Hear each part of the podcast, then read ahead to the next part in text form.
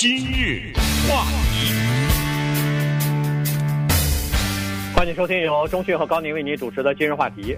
呃，冠状病毒呢，现在在全球的蔓延程度呢，尽管有放缓的趋势，但是整体的蔓延的人数还是在增加啊。尤其在这个西方的一些国家里边呢，呃，情况还是属于比较严重的。在这个比较重灾区吧，纽约啊、洛杉矶啊、呃、加州啊这些地方呢，呃，实际上。呃，医护的这个设施也好，呃，设备也好，都出现了短缺。那么，如果再有一轮爆发的话呢，可能就会出现供不应求的这个情况啊。在这种情况之下呢，实际上人们平常的时候不会想的一些问题呢，就现在人们都会去想，都会去讨论了。比如说，在重症病房里边没有病床了，最后一个病床了，但是我这儿有五个刚刚送进来的。重症的病人，那么我应该把这个重症的病病床给谁呢？或者说最后只有一个呼吸机了，我这个呼吸机要一共有四个或者五个甚至更多的人要，呃，要得到他的帮助才可以存活下来，或者是可有望存活下来。那这个呼吸机又应该给谁呢？平常我们都不会去想这个问题，但现在呢，必须要想，尽管它是一个非常。等于是不可避免的一种悲剧。你不管选什么东西，都这个结果都是很糟糕的。因为你选了把这个呼吸机或者这个重症病房病床给了某一个人，那就意味着其他的几个人没有办法得到这方面的照顾，或者是没有办法得到这个呼吸机了。可是想到或者是做到有一个规范，那总比没有规范和没有章法要好得多。嗯，这就是。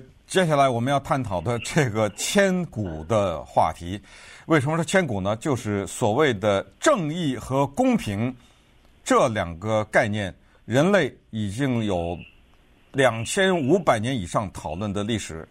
从古希腊的苏苏格拉底啊，到柏拉图，都有可以说是入木三分的探讨。这个里面就是。所谓的什么是正义和什么是公平，以及最终人类要回答的问题，就是人类的社会上到底有没有这两个东西？如果你认为有的话，也许有人会被人说为你很天真，但是也有人说还是有某种正义。你可以把它理解为宗教的正义，也可以理解为法律方面的正义，也可以说不定是道德方面的正义。但是正义和公平这个概念。特别的大，就可以浓缩到我们今天的话题当中，就是谁的命更值钱，对吧？就是对，说了说归根到底就是这个选择。那么正义和公平这两个概念当中都涉及到选择。接下来再引申就是快乐和痛苦，因为它往往就是这样，有人快乐就一定有人痛苦。你像现在我们都知道，英国的首相 Boris Johnson，他现在进入到加护病房了。呃，最新的消息是说他还没有用那个呼吸机呢，对不对？呃，但是他的情况也是非常的危急。之前说的一些美国的职业篮球队的球员也好，电影明星也好，歌星也好，我们看到的报道就好像，哪怕是错觉吧。就给我们一种印象，就是好像他们能够得到优先的测试，对不对？呃，就他们能够得到优先的照顾，这到底是谁说了算？也就是说，在这个社会上，我们是考虑强者还是考虑弱者？是考虑多数还是考虑少数？是考虑年轻的人还是考虑年老的人？是考虑妇女还是先救孩子？比如说，在妇女怀孕的生孩子。产生问题，我们常常会问下面这个问题：问妈妈，你是要孩子还是要母亲？对不对？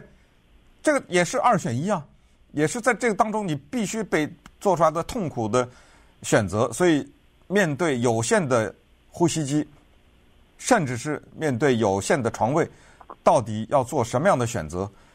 这个问题现在对医学界来说都很困扰，甚至有人说不要把这个负担给那些医护人员。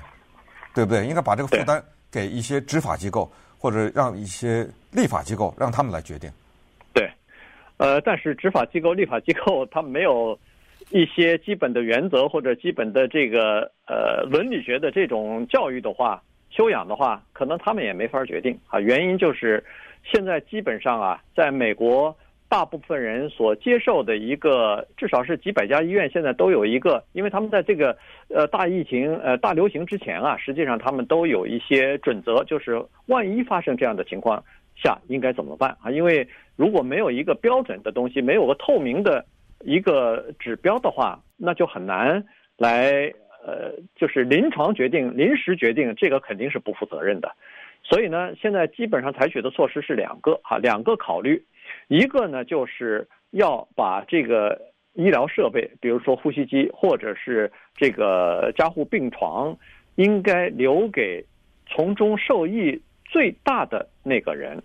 也就是说，有限的医疗的资源要倾斜给受益最大的那个人，这是第一。第二呢，这个呢，主要是考虑到这样的话就可以让这个治疗资源它这个效率最大化嘛，哈。第二个考虑呢，就是说。要给那个存活几率最高的那个人，也就是说，我们同样有三个人要救，但是医生可以判断一下谁要用了这个呼吸机，他可能就会度过这个难关，以后就会恢复这个健康也好，就是不会死去。和和有的人可能几率并没有那么大。那么在这两种情况之下呢，要选择几率比较大的那一方。哎，所以。所以这个就是现在普遍认可的这两个这个 倾向吧。嗯、对，但是呢，什么叫做说着容易做着难？在这个问题上，就是最大化的体现了这个东西。什么叫受益最大？怎么鉴定？对不对？一个人二十岁，一个人五十岁，那个五十岁的人有老婆有孩子，或者有太有先生有孩子，这二十岁的人刚刚这大学不久。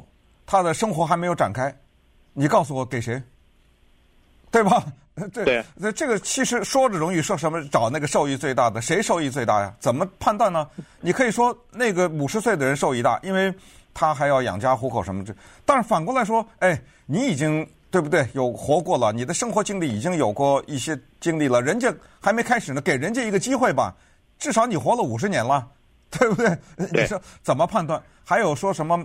谁的健康情况更好？现在一个二十岁，再说一个更极端的例子，另外一个七十岁，那显然那个七十岁是高危险区。你让谁通知那个七十岁的人说对不起，你的成活率比较低，您您先那走一步吧，对不对？这个工作谁做？谁最后拍这个板呢？医生啊，对，所以对，医生必须要做啊。这就是现在要讨论的。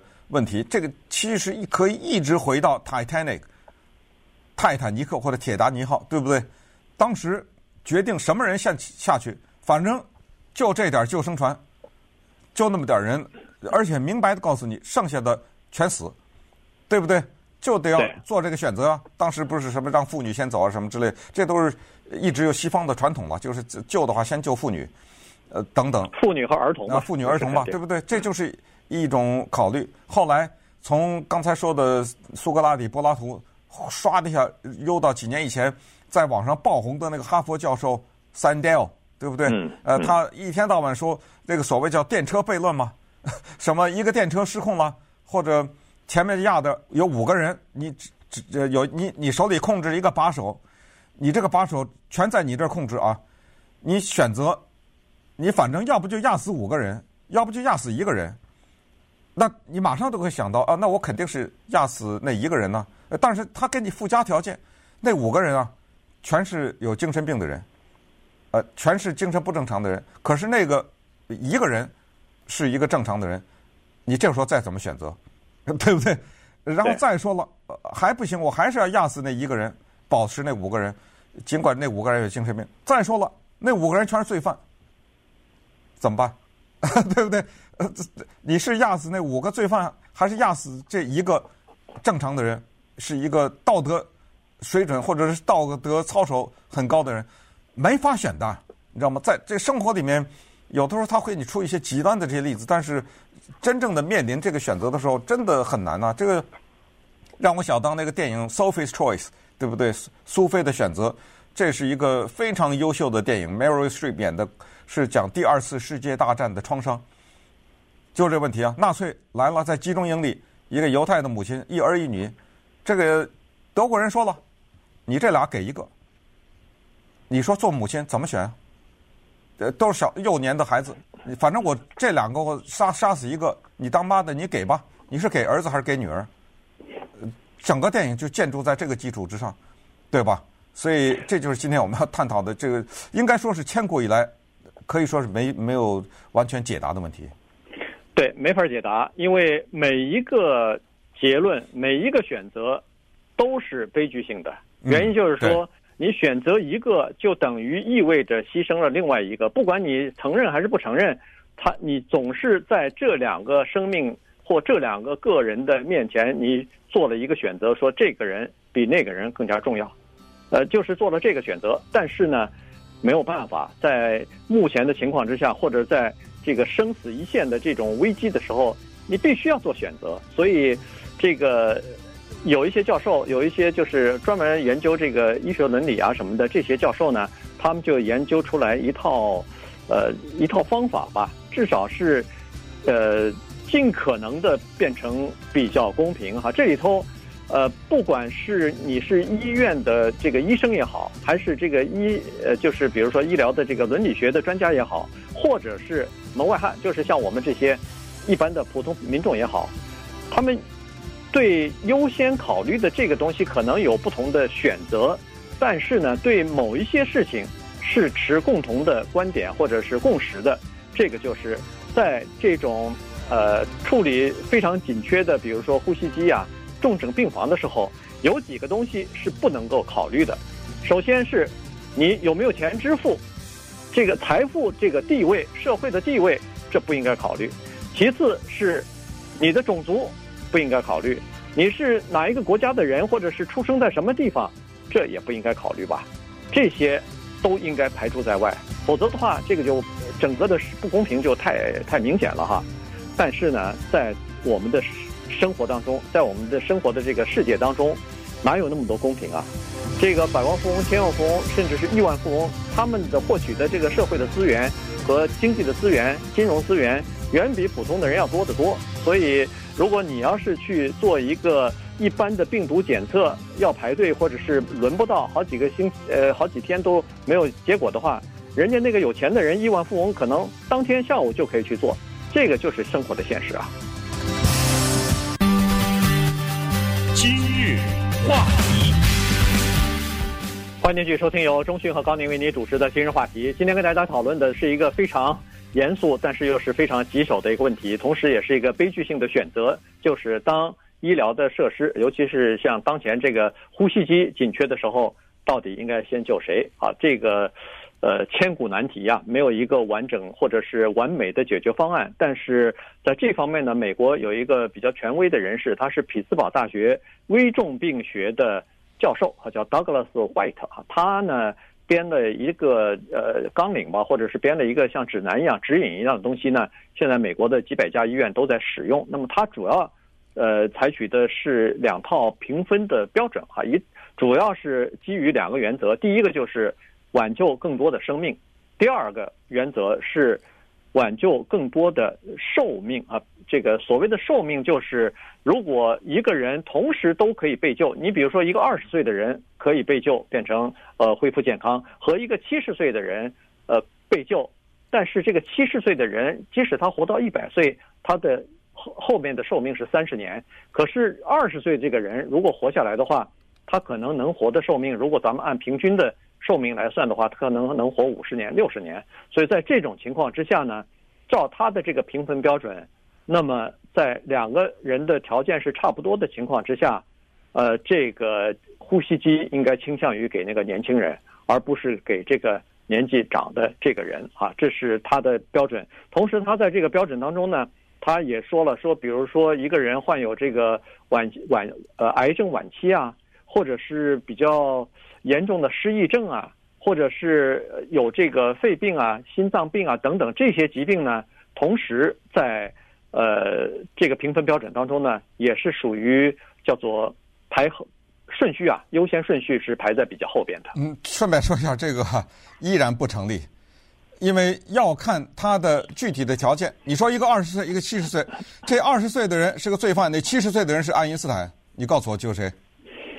没有办法，没有办法用这种极端的和个别的例子来做，他只能有一个。我知道，我知道，我就是说，他每一个每次他说一个听起来看似合理的情况，他都会有特例。对吧？他都会有一个具体的事情让你非常的两难。在美国的历史上呢，发生过几次。第二次世界大战的时候，青霉素就是所谓盘尼西林嘛，嗯，对，有有限，没办法，美国只好说对不起了，那就给军人优先，先给打仗的士兵，再给平民。这是一个。还有就是在 Katrina 飓风的时候，那个时候措手不及，嗯，那是。小布什总统在任，他的一个政绩当中的一个污点，因为后来他也道歉，那件事情他处理的非常的不得当，缺乏领导的才能，所以导致很多的人死，以及后来之后收尾啊什么的做得非常的糟糕，也是出现这个问题，把这个球踢到医生那边去了，反正就这点医疗设备，你们看着办吧，你们啊，你们看着办救谁？第三。就是后来出现的捐赠器官的问题，大家都知道，在美国，咱们不说全世界了，就说美国，多少人等待着心脏、肝脏、肾脏各种各样的器官移植，那是有限的。非常简单的原因，因为能给你那器官的人，他必须得是个活人，而且得刚刚去世，就这么简单啊，没这么多啊。所以现在就美国政府这边呢，他就有一个。指南，这个指南呢是一个评分制，就是我不管你地位多高，有多少钱，你加入到这个评分制里面，这个评分制具体的就不说了，就是这问题就谁排在第几，就这么排着吧。嗯，对，对吧？对对，所以呢，这个是没办法，但是它总是有例外。你比如说那个苹果公司的那个。呃，Steve Jobs，哎，对，呃，这个他是换了肝脏，嗯、对，他是肝脏移植的时候，那排队如果要排队的话，他可能排得很后啊。可是问题他可以换到跑跑到另外一个州，甚至有的人我也知道，呃，跑到另外一个国家去，嗯，因为你就可以去用钱可以去买到一个呃这个肝脏移植啊。同时呢，在目前的这种情况之下，也有人提出来说，除了以上所说的这两个标准之外，还应该再加上一个，就是医护人员。如果要是医生得病的话，那他们应该首先得到这个呼吸机呀，因为少一个医生，他可能就更少治更多的病人，那带来的危害会更大呀。所以呢，这个到底是不是呃应该优先呢？那肯定住在病房里那些人，有的人他觉得我的命更重要啊。所以每个人碰到这个情况的时候，说实话，真的是一个比较难的选择啊。对，所以今天讲的这个话题呢，实际上严格的说是给大家出了题。没有提供答案，因为我还是建议大家这么想，就是设身处地的想，不管这个人二十五十还是七十岁，他都有自己的家人，没有一个家人很少或者有家人愿意做出这种牺牲。于是呢，在历史上就会出现这种事情，就是这一个忍受痛苦的人呢，他只好自己选择。我们常常听到这种故事，就是说，请把这个药物给别人。不要给我，那是他自己的选择。哎，这样的话呢，反而不把这负担给医护人员。我说实话，高宁，你都记得我们在中国过去来以前，我们看的一些电影，那种说给我什么做手术不要麻药，你记得吧？这种啊，对，什么子弹打在身子里了，把这个子弹取出来，那那个那个动刀的什么的，那多疼痛啊！呃，有这种所谓坚强的士兵说不要用麻药，因为咱这麻药有限，给别人。呃，从小受这种教育，也就是说，在我们成长过程中有一种教育，就是叫做牺牲自己，对吧？呃，这这个可能也是，这也是一个非常崇高的行为吧。但是不管怎么说呢，这都是反正人类面临的。因为昨昨天在那个微信上，我还看到一个呃视频呢，就是呃或者一个小的转发的东西，就是一个九十岁的老太太，不是说嘛，这个算了，我就不要治了，把那个呼吸机留给别人吧。所以。大家看的还挺感动的。